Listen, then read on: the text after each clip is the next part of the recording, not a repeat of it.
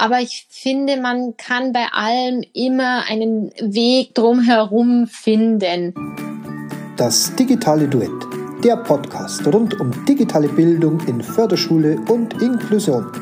Präsentiert von Lernsachen Blog. Herzlich willkommen zum digitalen Duett, dem Podcast des Lernsachen-Blogs. Ich bin Thomas Moch, Förderschullehrer aus Rosenheim. In jeder Episode spreche ich mit einem Gast, der über ein digitales Beispiel aus seinem Unterricht berichten kann.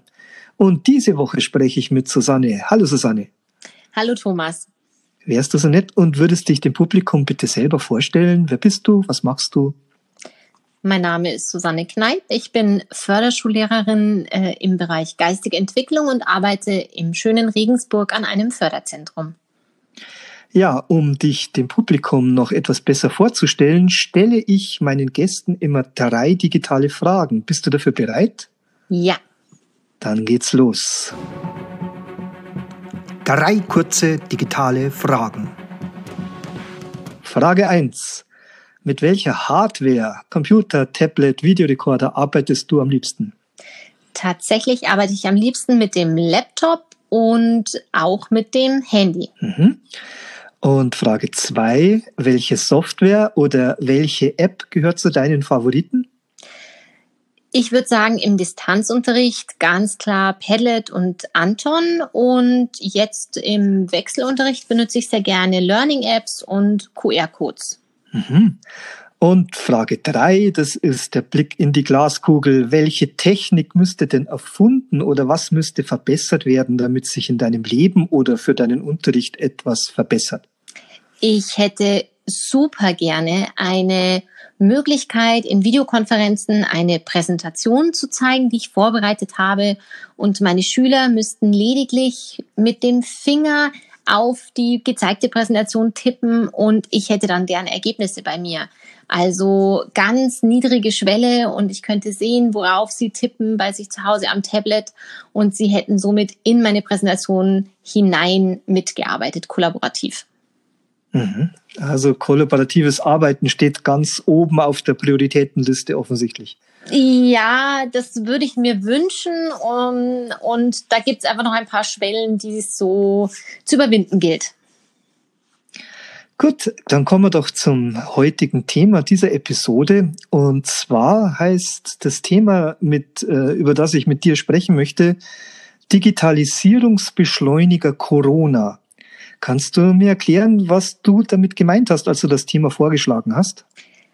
Es geht einfach um meine ganz persönliche private Entwicklung und die meiner Schüler seit Beginn der Pandemie vor über einem Jahr. Es geht einfach darum, dass ich äh, wirklich überhaupt gar keine Vorwissen mitgebracht habe im Bereich digitales Lernen, digitale Möglichkeiten und einfach Schlag auf Schlag ich damit konfrontiert war und wirklich in diesem Jahr nicht nur damit arbeiten musste, sondern unglaublich viel Spaß dabei entwickelt habe und äh, auch sehr viel mit meinen Schülern da einen Nutzen daraus gezogen habe und ich einfach anderen Kollegen zeigen möchte, was man alles mitnehmen kann und dass nicht alles schlecht war im Distanzunterricht. Hm, ja, jetzt muss man das nochmal genau betonen. Also jetzt kann man nochmal sagen, wie ich äh, dich überhaupt kennengelernt habe. Und zwar hast du einen Vortrag gehalten über die Lehrerakademie Dillingen über deine Erfahrungen im Distanzunterricht und hast mir da in diesem äh, Vortrag genau das erzählt, dass du mit kaum Vorerfahrungen reingegangen bist und hast dann in der Folge in diesem Vortrag dein Konzept für den Distanzunterricht vorgestellt und uns sind wirklich nur die Kinnladen nach unten geklappt, wie toll, umfangreich und strukturiert und super das alles äh, aufgebaut war. Also erst einmal nochmal ganz großes Lob dafür. Und ich finde das besonders bemerkenswert, dass du da eben in kürzester Zeit dir diese äh, Fähigkeiten und dieses Wissen angeeignet hast und das auch so wirklich praktisch für deinen Unterricht äh, umsetzen konntest. Also man kann jetzt Gott sei Dank nicht sehen bei einem Podcast, wie rot ich gerade werde, Thomas. Ähm, aber ganz pragmatisch gesehen habe ich einfach vor einem Jahr mich schon als Lehrer super cool gefühlt, wenn ich mit meinem Handy in den Unterricht gegangen bin und nicht mehr eine CD zum Morgenkreis eingelegt habe, sondern via Spotify die Musik sozusagen zur Verfügung gestellt habe. Und da fühlte ich mich schon unglaublich up-to-date sozusagen, was natürlich im Nachhinein äh, mir ein müdes Lächeln nur hervorbringt. Und ähm, ich hatte einfach zu dem Zeitpunkt eine Klasse, die ganz klassisch aus dem Bereich geistige Entwicklung kommt, die sehr auf dem handelnden Lernen war. Wir haben sehr basal gearbeitet und äh, Schlag auf Schlag war ja dieses Distanzlernen. Mit Arbeitsblättern habe ich die Schüler einfach nicht erreicht und so bin ich ganz schnell dazu übergegangen zu überlegen, wie erreiche ich meine Schüler und das, was du damals auch gesehen oder gehört hast von mir, war ja, dass ich sehr schnell mit Padlet begonnen habe und versucht habe, den Schülern einen strukturierten Unterricht anzubieten. Und dieses Padlet habe ich eben nicht mit Arbeitsblättern gefüllt, sondern vor allen Dingen mit Videos von mir. Mit Erklärvideos, mit Ritualvideos, mit Gesangsvideos, alles, was wir sonst im Unterricht auch gemacht hätten. Ja, und jetzt muss ich da meine Lieblingsepisode auch gleich wieder ins Spiel bringen. Da gibt es eine Koinzidenz mit der Farbe der Oberteile, die du in den Videos anhast und der Stundenplangestaltung. Kannst ja, du das mal kurz erzählen? Gerne.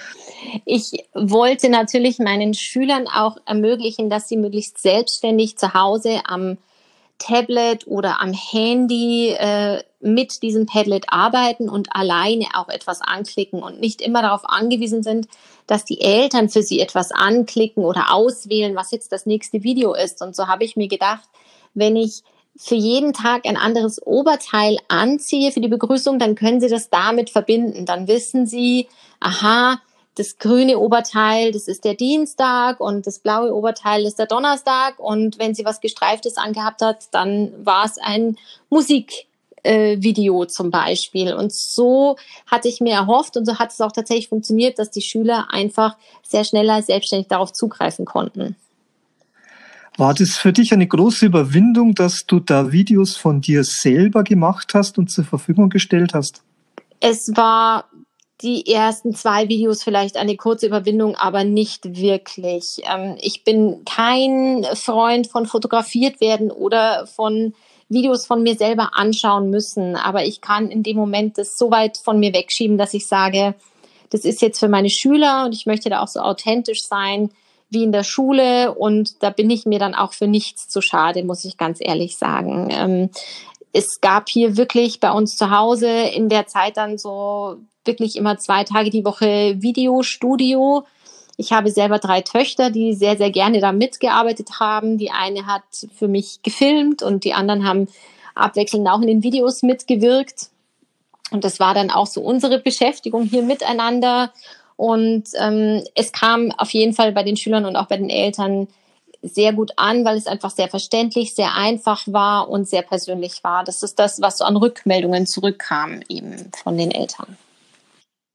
Warum hast du dich denn für Padlet als Lernplattform oder als, als äh, Ankerpunkt für deine Angebote entschieden? Padlet erschien mir sehr schnell die beste Methode, um eine Struktur vorzugeben, die dem in der Schule sehr ähnelt. Klassischer Wochenplanaufbau. Das konnte man mit der Regalfunktion von Padlet sehr schön einfach aufbauen.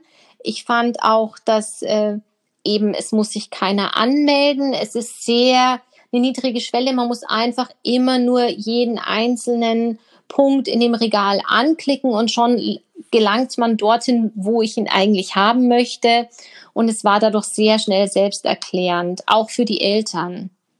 Und das war eigentlich hm. dann für mich so der Punkt, äh, es muss nicht groß äh, über verschiedene Lernplattformen gegangen werden, wo ich erst suchen muss, wo was ist, auch wenn ich da vielleicht mehr Funktionen gehabt hätte. Aber gerade diese Niederschwelligkeit war einfach perfekt. Ja, ich denke, die Einfachheit der Bedienung, das ist ja, hatte gleich drei Dimensionen. Das ist für den Lehrer einfach zu bedienen, für den Schüler einfacher zu bedienen und auch für die Lehrer einfacher zu begreifen. Wenn sie nur einen Link bekommen, und nur das irgendwie den, ihren eigenen Kindern ermöglichen müssen, dann ähm, quasi im Fernunterricht daran teilzunehmen. Ups, Versprecher, ich wollte Eltern sagen. Genau, und es war natürlich auch leicht für mich als Lehrer zu befüllen. Es war keine große Schwierigkeit, sehr viele verschiedene Dinge auf dieses Padlet zu bringen, sei es ein Link zu einer Videokonferenz, ein Link zu einem Video, aber auch ein Arbeitsblatt. Das war eben sehr schnell auch möglich. Und ich habe natürlich auch andere Methoden kennengelernt. Ich habe auch jetzt andere kennengelernt, die ich vielleicht auch benutzt hätte. Aber zu dem Zeitpunkt war ja vor allem Mebis äh, als Möglichkeit äh, geboten. Und ich finde, Mebis bietet ganz tolle Sachen, aber es wäre einfach für meine Schülerschaft zu schwierig gewesen. Hm. Ähm, welche anderen Tools hast du denn jetzt so entdeckt noch für diese Zeit, die du da eingesetzt hast? Wenn ich rückblickend noch mal was mit hineinnehmen könnte, was ich jetzt in letzter Zeit entdeckt habe, war vor allem auch ThingLink.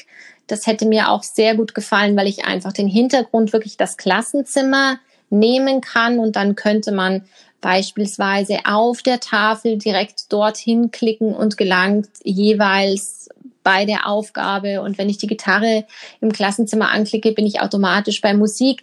Das würde mir sehr gut gefallen. Ähm, die Möglichkeit, mit interaktiven PDFs zu arbeiten, habe ich zu dem Zeitpunkt noch gar nicht gekannt. Das würde ich viel mehr gerne nutzen. Und auch äh, Learning Apps ist erst so mit der Zeit dazu gekommen. Da muss man jetzt auch dazu sagen, dass ich einen Klassenwechsel jetzt hatte und die jetzige Klasse dafür sehr viel offener ist oder sehr viel mehr Verständnis dafür hat. Das war für meine Klasse letztes Jahr wäre das einfach zu schwierig gewesen zu Beginn. Hm.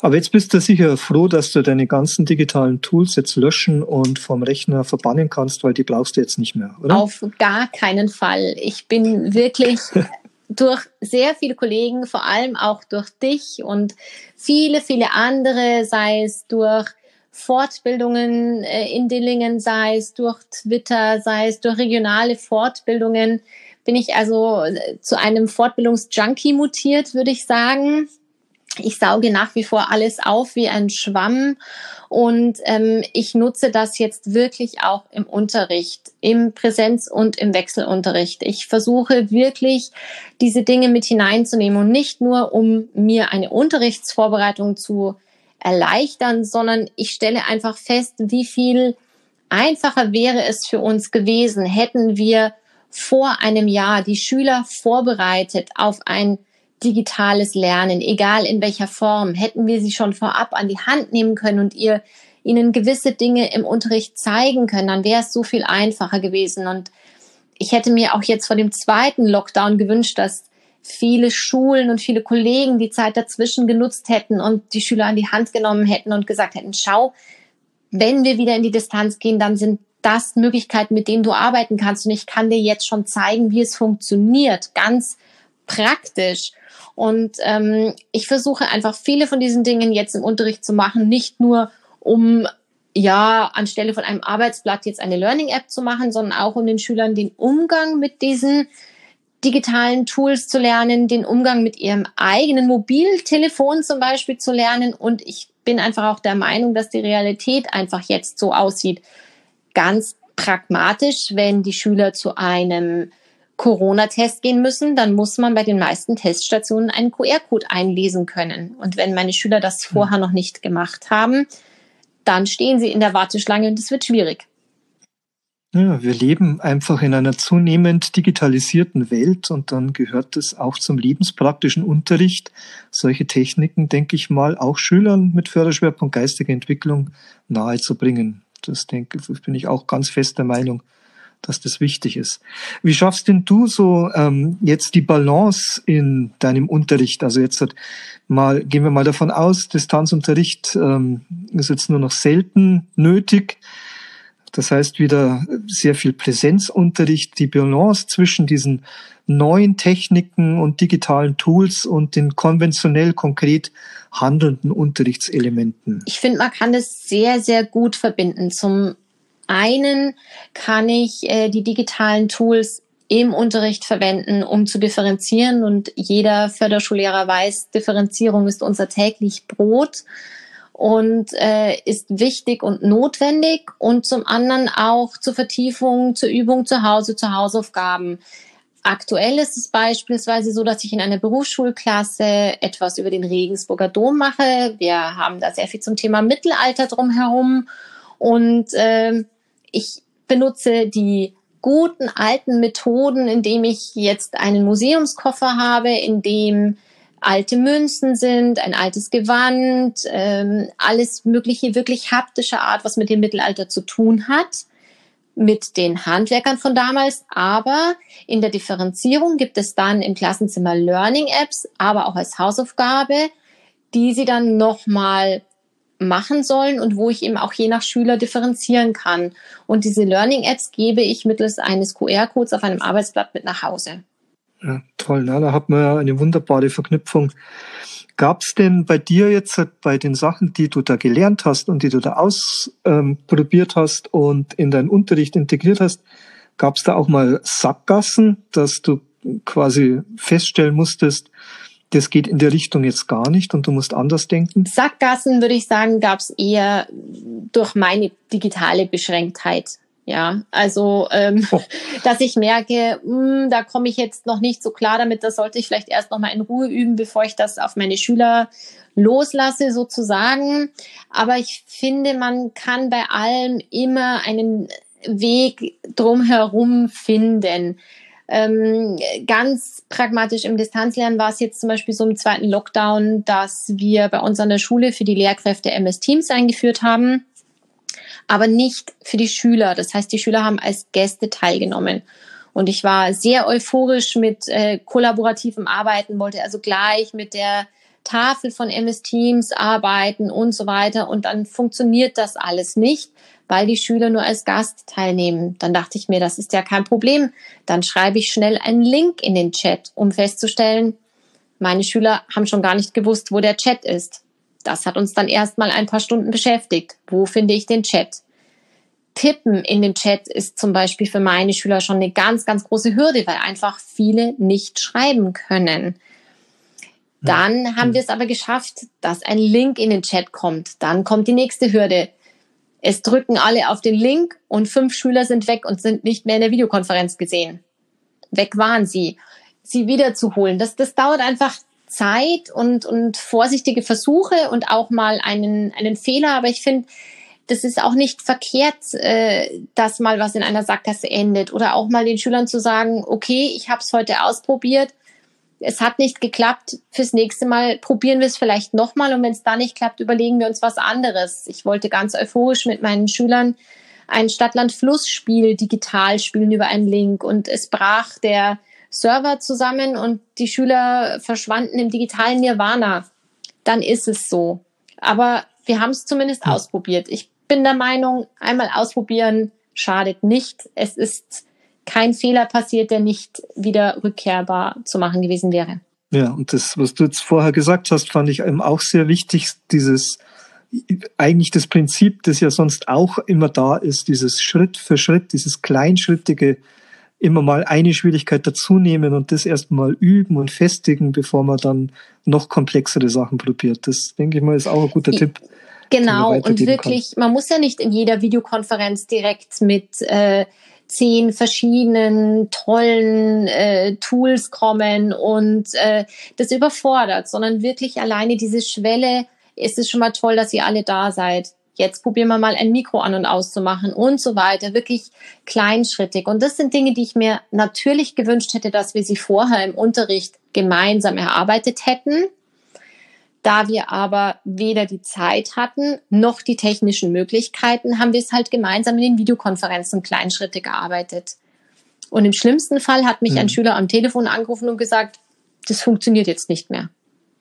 Aber so mhm. ist einfach das Leben als Lehrer, finde ich. Und äh, da, da bin ich auch wiederum meinen Schülern gegenüber auch sehr ehrlich und sage, ja, ich kann auch nicht alles. Das ist vielleicht auch eine gute Erfahrung für die Schüler, dass man eben auch mal einen Fehler macht oder dass auch nicht alles funktioniert gell? und dass man das auch dass Fehler auch in Ordnung sind. Dass genau. Und, darf. und auch jetzt im Unterricht zum ja. Beispiel ist es so, dass ich sehr euphorisch nach dem ersten Lockdown kam und gesagt habe, so, jetzt packe ich den Beamer aus und so weiter und um festzustellen, ich bin in einer Außenklasse, ja, wir haben keinen Zugang zum WLAN. Beim nächsten Mal war ich schlau genug, habe mein Mobiltelefon dabei, habe einen Hotspot gemacht. Dann habe ich festgestellt, wir haben gar keine Vorhänge. Ich kriege zwar den Beamer zum Laufen, aber wir können trotzdem nichts sehen, weil es zu hell ist. So arbeite ich mich auch Stück für Stück nach vorne. Mhm. Ja, das sind auch so Erfahrungen, die man dann so genau. Stück für Stück macht. Ist denn bei dir so im Kollegium, ist es da auch so angekommen, der Schwung, oder hast du auch Kollegen, die dich auch ein bisschen mitnehmen können? Zieht er das an einem Strang oder geht es da sehr weit auseinander? Es geht schon auseinander, aber äh, es lassen sich auch viele mitnehmen. Im ersten Lockdown hat jeder noch so ein bisschen vor sich hin gewurschtelt. Ähm, Jetzt beim zweiten Mal sind sehr, sehr viele mit äh, auf den Zug mit Padlet aufgesprungen und haben da mitgemacht und haben auch aktiv nach Hilfe gefragt. Etwas, was ich sehr gut finde, wenn das Kollegium sich gegenseitig hilft. Ähm, da hat sich dann plötzlich herausgestellt, dass eine andere Kollegin schon ganz, ganz lange mit Learning-Apps arbeitet und hat uns dann plötzlich ihre Sachen zur Verfügung gestellt das ist etwas, was ich mir noch viel, viel mehr wünschen würde, aber was schon toll ist, dass es überhaupt losgeht, dass die Kollegen sich gegenseitig einfach helfen und äh, man nicht alles immer neu erfinden muss und dass man da einfach Möglichkeiten hat, wirklich auch mit anderen Kollegen zusammenzuarbeiten und zu sagen, du bist da gut, ich bin da gut, lass uns doch einfach da gegenseitig aushelfen. Jetzt hast du vorher schon äh, erwähnt, wie quasi jetzt bei der Rückkehr in den Präsenzunterricht, äh, welche digitalen Tools du da so äh, mit deinem anderen Unterricht gut verknüpfen kannst. Also du arbeitest mit QR-Codes, hast gesagt, oder Learning-Apps. Gibt es da vielleicht noch weitere Tools, die man erwähnen könnte, die sich da gut eignen jetzt für den Unterricht im Förderschwerpunkt geistige Entwicklung oder auch in einem anderen Förderschwerpunkt? Ich arbeite mich ja langsam vorwärts. Das heißt, äh, ich benutze nicht zu viel aktuell auf einmal. Ähm, wenn ich so in die Zukunft blicken würde, was ich gerne machen würde, ähm, zunächst einmal fände ich es ganz toll, wenn wir die Anton-App an der Schule hätten. Das haben wir aktuell noch nicht. Bei uns ist an der Schule vor allem auch Hardware aktuell noch ein Problem. Ich habe bisher zwei Klassenzimmer gehabt, die also noch nicht mal einen Overhead-Projektor gehabt haben. Ich bin aber mittlerweile so weit, dass ich meinen eigenen Beamer einpacke von zu Hause und meinen eigenen Laptop und einfach mir da aushelfe und auch im Zweifelsfall mal äh, das Tablet meiner Tochter mitnehme und das einem Schüler zur Differenzierung hinlege. Ich weiß, dass viele Kollegen da sagen, oh, meine eigenen Geräte in der Schule, das ist nicht so gut. Andererseits denke ich mir, nur so können wir zumindest ein bisschen daran arbeiten. Was ich gerne machen würde, wäre wirklich sehr viel mehr mit den Schülern arbeiten mit äh, Book Creator. Das wäre etwas, was ich sehr gerne machen würde, dass wir beispielsweise jetzt beim Thema Mittelalter, um da zu bleiben, am Ende ein kleines Buch darüber erstellen. Ich äh, würde mir auch sehr, sehr gerne vorstellen, in Deutsch mal ein Hörspiel mit den Schülern aufzunehmen. Diese Dinge, ähm, das wäre so mein Ausblick, wo ich gerne hin würde. Na, da sind ja noch viele spannende Projekte. Ich bin, äh, hoffe, dass du das auch wieder in irgendeiner Form teilst und dass man dann irgendwas mitbekommt, was da alles Ich bin ja noch ein paar entsteht. Jahre lang Lehrerin, Thomas. Da werden wir sicher eine Möglichkeit finden, dass ich das teile, wenn ich das geschafft habe. Ja, sehr gut. Und zur Not musst du halt dann nochmal hier im Podcast kommen und, und quasi Immer Teil 2 erzählen. Das genau. Jahr danach oder so. da finden wir schon wieder einen guten Titel. Ja, äh, ich, vielen Dank für deine Erklärung. Ich glaube, das war sehr interessant. Also ich habe schon wieder ganz viele neue Sachen äh, mitbekommen, wo ich mir selber auch nochmal ein bisschen genauer hinschauen muss. Und ich danke dir für deinen Bericht. Und ähm, wenn jetzt jemand an dich Fragen hat, kann man dich auch irgendwie erreichen? Sehr gerne. Man erreicht mich über Twitter unter Susanne Kneip oder über die Schule, über die E-Mail von der Bischof Wittmann Schule in Regensburg. Und du wirst das natürlich auch noch mit dem Podcast, nehme ich an, verknüpfen. Das mache ich gerne. Also noch einmal vielen Dank, schön, dass du da warst. Und auch vielen Dank an alle Zuhörerinnen und Zuhörer, dass ihr euch diese Episode angehört habt. Bis zum nächsten Mal. Und immer daran denken, es gibt nichts Gutes, außer man tut es.